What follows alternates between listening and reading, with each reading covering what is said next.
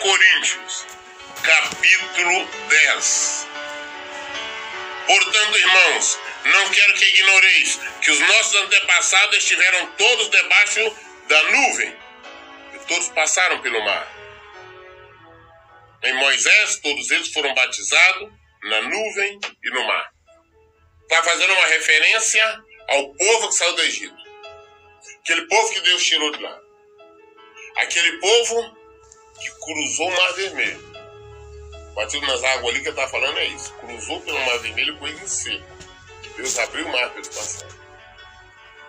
Deus era uma nuvem, ao mesmo tempo, naquele deserto escaldante, o Senhor era nuvem durante o dia para dar sombra. Senão não teria condição de estar no deserto, teria morrido tudo. Não somente para dar sombra, como também para guiá-los. A proteção total de Deus. E mais, ainda durante a noite, o céu era um fogo, uma luz que servia não somente para aquecer, para esquentar, como para iluminar o acampamento. Porque aquele mesmo é, é, é deserto, que durante o dia chega o pico lá de, de 50, 60 positivo, às noites chega a 15 negativo. Então, é um cuidado fantástico. Quando nós imaginamos, temos que parar a pensar todo aquele cuidado do povo e nós não, não entendemos isso. Deus estava ali à noite, iluminando e protegendo. Eles aquecendo e iluminando a acampamento. Durante o dia, protegia do, do, do, sol, era sombra, e também a direção mostrando que tinham que seguir. E se nós falarmos do maná, que era o alimento para eles não faltaram, das roupas deles que não estragaram, para não falar também é, da água que saía da rocha, enfim, mas não é uma questão. Então, todos que saíram do Egito, então Paulo está falando, foram batizados. Olha bem, portanto, irmãos, não quero que ignoreis que os nossos antepassados estiveram todos debaixo da nuvem e todos passaram pelo mar. Em Moisés, todos eles foram batizados na nuvem e no mar. Todos comeram do mesmo alimento espiritual, todos comeram do maná, todo dia.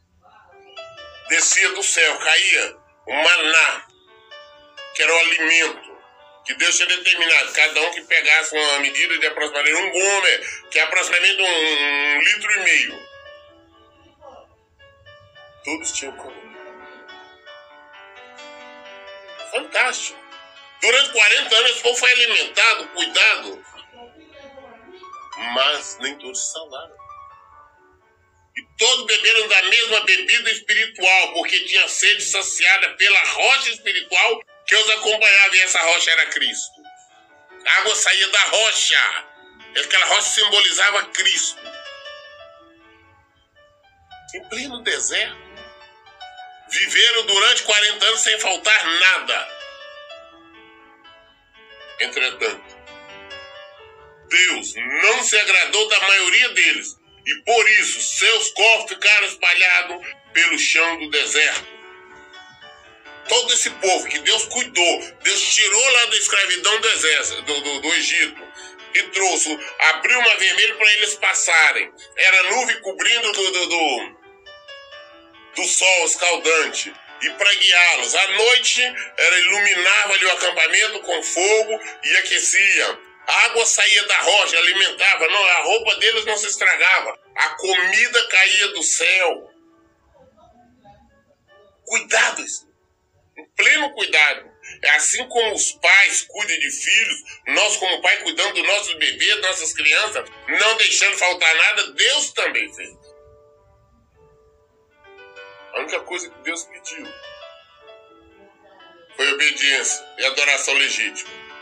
Mas, infelizmente, mesmo debaixo de todo o cuidado, houve a desobediência. Por tal motivo, praticamente todos foram mortos no deserto. Somente dois, Caleb e Josué. Não. Até Moisés, todos. E quem matou foi Deus, não foi o diabo. Tão legítimo. Deus também fez.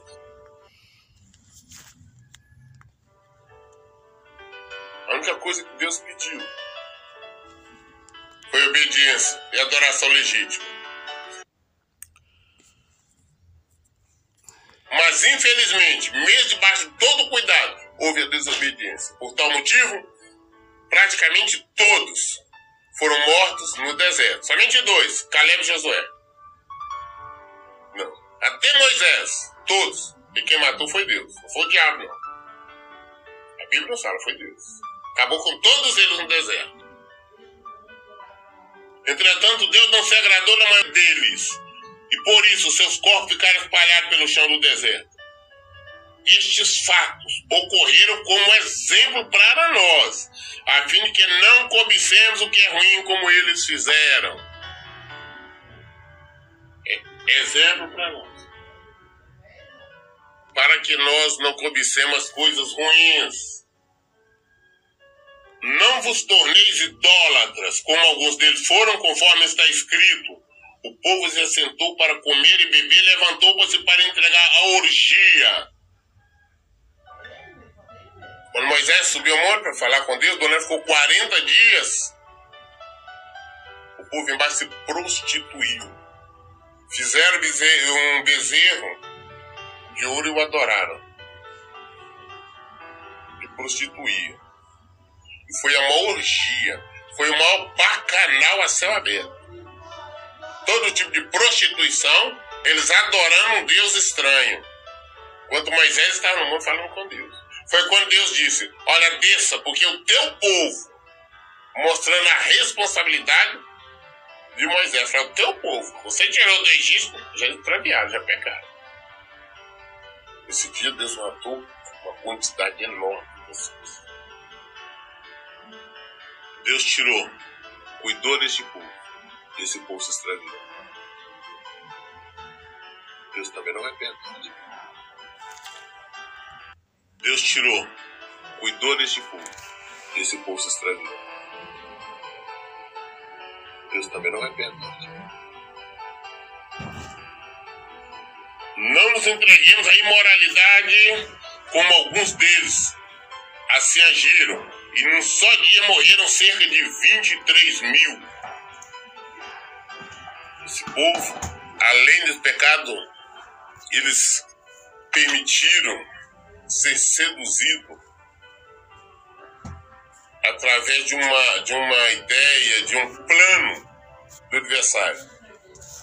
Balaão foi, o profeta Balaão foi contratado por, pelo rei Balac para falar contra amaldiçoar Israel, mas Deus não permitiu.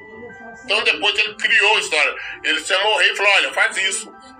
Muitas mulheres bonitas aí, faz com que elas eh, se envolvam com ele, façam apaixonar. E isso aconteceu em muitos dos israelitas, dos homens, né? Eh, que saíram do Egito, se envolveram com elas e começaram a adorar os deuses delas. Por tal motivo, num só dia foi exterminado também novamente uma quantidade enorme desses que abandonaram o Senhor e foram cometer imoralidade sexual e também adorando outros deuses. Não devemos pôr à prova a paciência de Cristo, como alguns deles fizeram, e por isto foram mortos pelas serpentes. Desses que abandonaram o Senhor e foram cometer imoralidade sexual e também adorando outros deuses. Não devemos pôr à prova a paciência de Cristo, como alguns deles fizeram, e por isto foram mortos pelas serpentes. Nós temos colocado muito a prova a paciência de Cristo, de Jesus. Ah, não, ele amor, ele vai permitir, ele vai autorizar, ele vai concordar. Mentira! Nós somos chamados ao arrependimento, a nos converter, a nos converter ao Senhor, a viver o Evangelho, a viver a verdade. Nós temos que saber que o cuidado de Deus. Tem pessoas que receberam um milagre, uma bênção qualquer, falam: não, eu já estou salvo, Deus me aprovou, Deus é pronto, é mentira. Olha, milagre. Não é aprovação de conduta. É isso que nós temos que entender. Deus cobra, Deus exige de nós santidade. Sem santo que eu sou, sou santo. Sem santificação ninguém verá a Deus.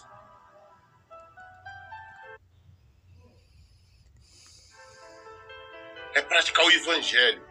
Não criar evangelho diferente. Ah, o evangelho da tolerância, da concordância com erro, com pecado, não é o evangelho de Jesus Cristo.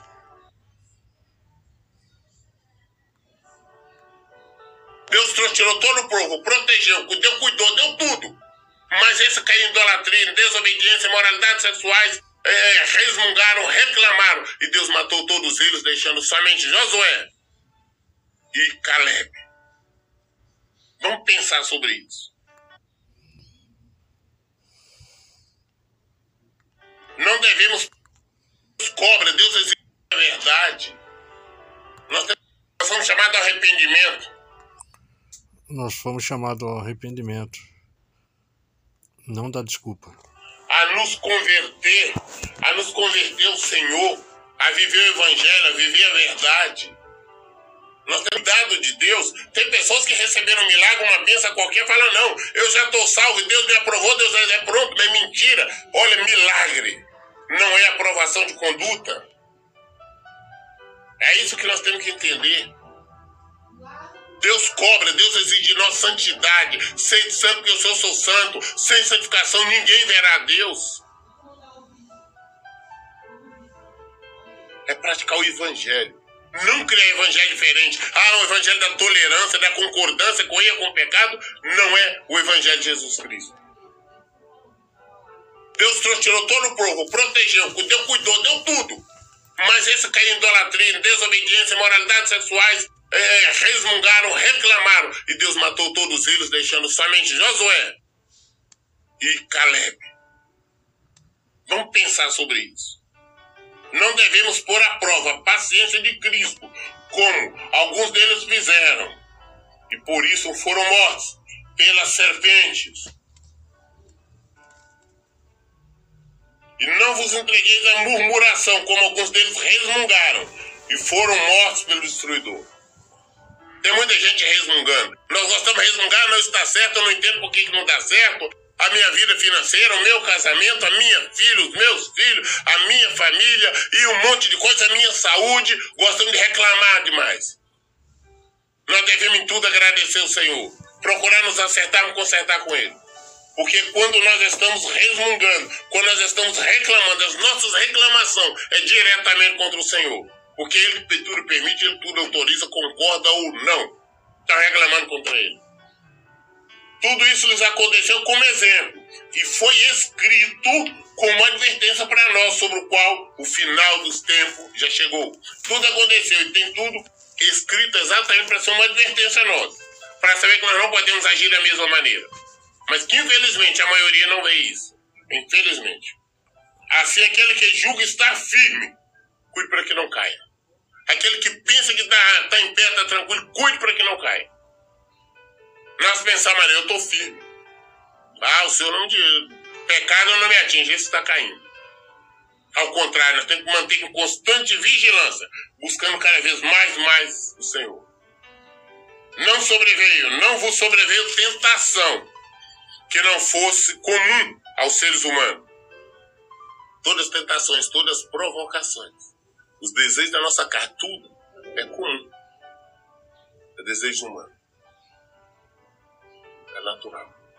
Mas nós temos que resistir. É fazer igual Paulo diz. Esmurrar a nossa carne. Não cair nessa tentação. Não aceitar. Não é ficar fazendo orações. Eu, Senhor, não permita que eu faça isso. Não permita que eu faça aquilo. Nós, nós lutarmos. Não, eu não vou fazer. Eu sei que é errado. É lutar, é aceitar.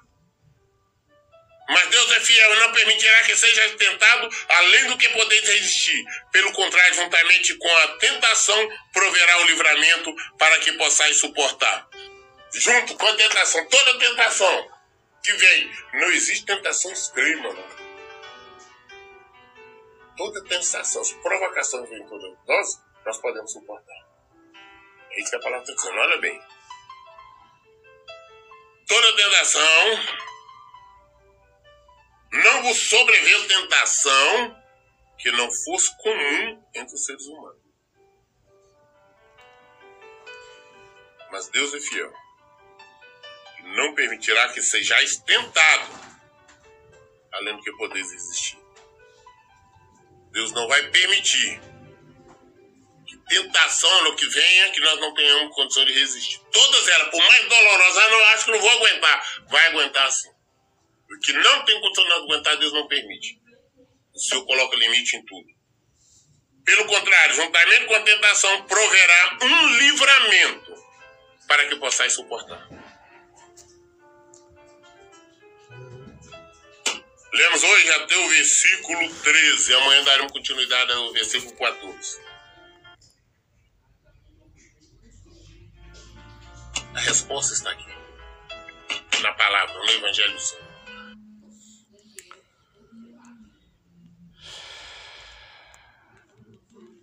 O versículo 13: Não veio sobre vós tentação senão humana, mas fiel é Deus que vos não deixará tentar acima do que podeis.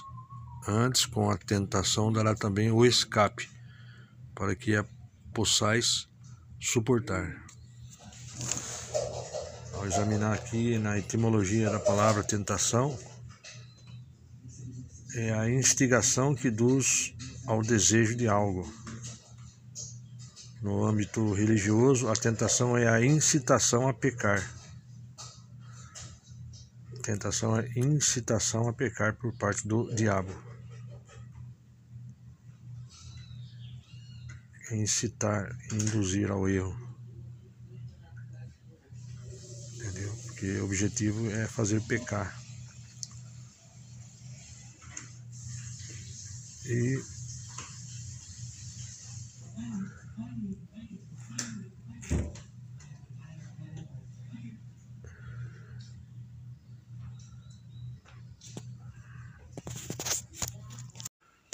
Primeira Coríntios 10, aqui leremos. Ora, irmãos, não quero que ignoreis que nossos pais estiveram todos debaixo da nuvem e todos passaram pelo mar. E todos foram batizados em Moisés, na nuvem e no mar.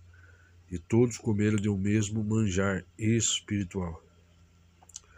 E beberam todos de uma mesma bebida espiritual, porque bebiam da pedra espiritual que os seguia e a pedra era Cristo. Você vê aqui, irmão, Jesus Cristo já, ele é o mesmo ontem, hoje e eternamente. E ali acompanhava o povo de Israel aí na peregrinação no deserto, rumo ali à terra prometida, na jornada dos israelitas até a terra prometida.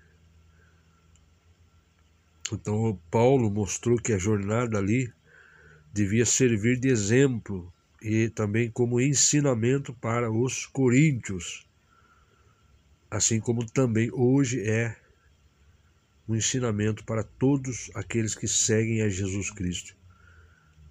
E todos foram batizados em Moisés, na nuvem e no mar, como todos comeram do mesmo manjar espiritual. Manjar espiritual era um litro e meio de um pão doce do céu que chamava maná.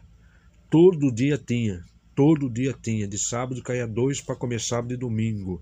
Não era para guardar, era para aprender a confiar no Senhor, porque todo dia o Senhor manda o recurso para todos aqueles que nele crê. Não devemos ter medo. Aquele que está em Cristo, que você tem é o suficiente. E beberam todos de uma mesma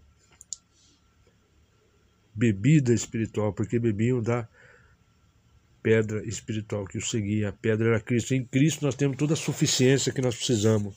O maná não envolve só dinheiro, comida, alimentação.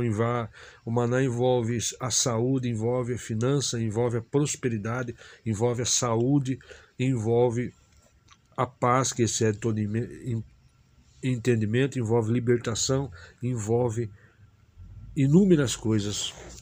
Que Jesus é tudo. Tudo que nós precisamos, Jesus tem. Mas Deus não se agradou da maior parte deles pelo que foram prostrados no deserto.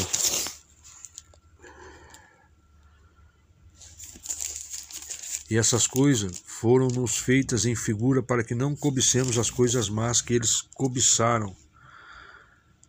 É, nas peregrinações ali Israel foi impaciente o povo foi reclamador, idólatra, nós já vamos falar disso, e por essa razão aquela geração veio a perecer, veio a morrer no deserto.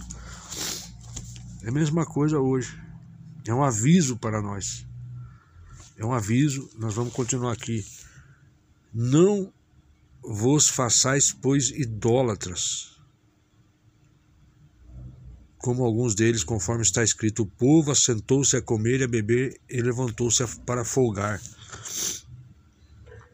E não nos prostituamos, como alguns deles fizeram e caíram num dia 23 mil. 23 mil caíram. É...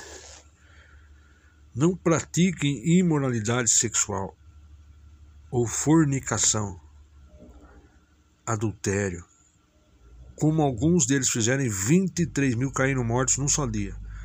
Versículo 9: Não ponham o Senhor à prova. Não tentemos a Cristo, como alguns deles também tentaram e pereceram pelas serpentes. Foram mortos pelas cobras. Não se queixem, como alguns fizeram dele. Então, aqui a lição que nós aprendemos: não murmureis, não se queixem, não reclame a, a, reclamação é diretamente contra o Senhor. Eles foram destruídos pelo anjo que Deus mandou para matá-los, porque eles reclamavam, eles tinham comida, eles tinham a provisão do Senhor. O deserto era quente, 50, 60 graus à noite, a de dia, calor imenso, a nuvem estava lá para protegê-los. Mesma coisa nos dias de hoje, quem crê no Senhor, Deus está cuidando. Depois, de noite, 15 graus negativo. Deus enviava uma coluna de fogo, iluminava e aquecia-os. Imagina menos 15 graus Celsius. Congelante. Ora, tudo isso lhe sobreveio como figuras e estão escritas para aviso nosso, para quem já são chegados os fins dos séculos. Todas essas coisas sucederam a eles como exemplos, como lições objetivas para nós, a fim de nos advertir, de nos ensinar contra a prática das mesmas coisas que eles fizeram. Então, deixou escrito para que sirva de aviso para nós, pois os tempos estão chegando ao fim. Portanto, tenham cuidado. Aqueles que cuidar, estar em pé, olhe para que não caia. Eu nunca faria uma coisa dessa, não, imagina. Tá. Se você pensou nisso, toma cuidado. Que isso lhe sirva de advertência, porque você também pode cair em pecado. Lembre-se que as tentações que vocês têm de enfrentar.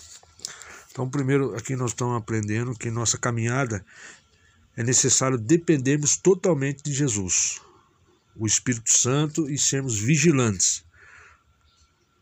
E não se achar autossuficiente se julgar imune às tentações. Não, eu sou diferente. Não.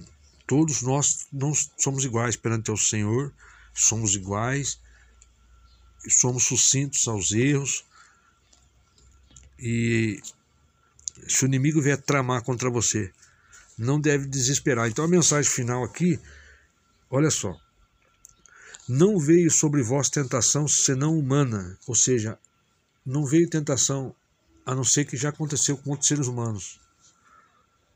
Uma tentação que possa suportar. Mas fiel é Deus que vos não deixará tentar acima do que podeis. Antes, com a tentação, dará também o escape para que a possais suportar. Se o inimigo tramar contra você, entendeu? Jogar setas na tua mente para te vencer pelo pensamento. Não se desespere. Prossiga pois nenhuma, nenhuma tentação, nenhum pensamento acima das suas forças será permitido, assim diz o Senhor. Saiba que Deus, em sua infinita misericórdia, sua infinita misericórdia, que se renova toda manhã, preparou-nos o livramento e deu-nos força para que vençamos essas tentações, esses pensamentos, em todas as investidas do mal.